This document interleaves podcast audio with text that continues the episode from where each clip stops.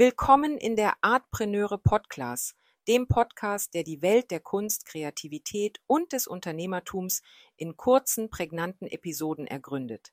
Ich bin Franziska und in jeder Folge beleuchten wir einen Begriff oder eine Situation, der Künstler, Kreative und Kunstinteressierte im Alltag begegnen. Heute befassen wir uns mit, oh, wie Op-Art. Op-Art, kurz für optische Kunst, ist eine Kunstrichtung, die in den 1960er Jahren entstand.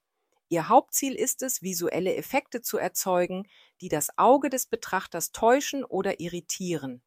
Op-Art-Werke verwenden oft geometrische Muster, repetitive Formen und starke Kontraste, um den Eindruck von Bewegung, Vibration oder Flimmern zu erzeugen.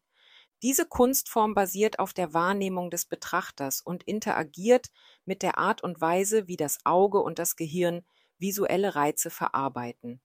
Die Illusionen und Effekte können durch optische Täuschungen, Farbwechsel, sich überlagernde Linien oder sich wiederholende Muster erzeugt werden. Ob Art Künstlerinnen und Künstler nutzen verschiedene Medien wie Malerei, Druckgrafik, Skulptur und Wandmalerei, um ihre Werke zu schaffen. Op Art war eine wichtige Strömung in der Kunst der 1960er Jahre und beeinflusste auch die Bereiche Design und Mode.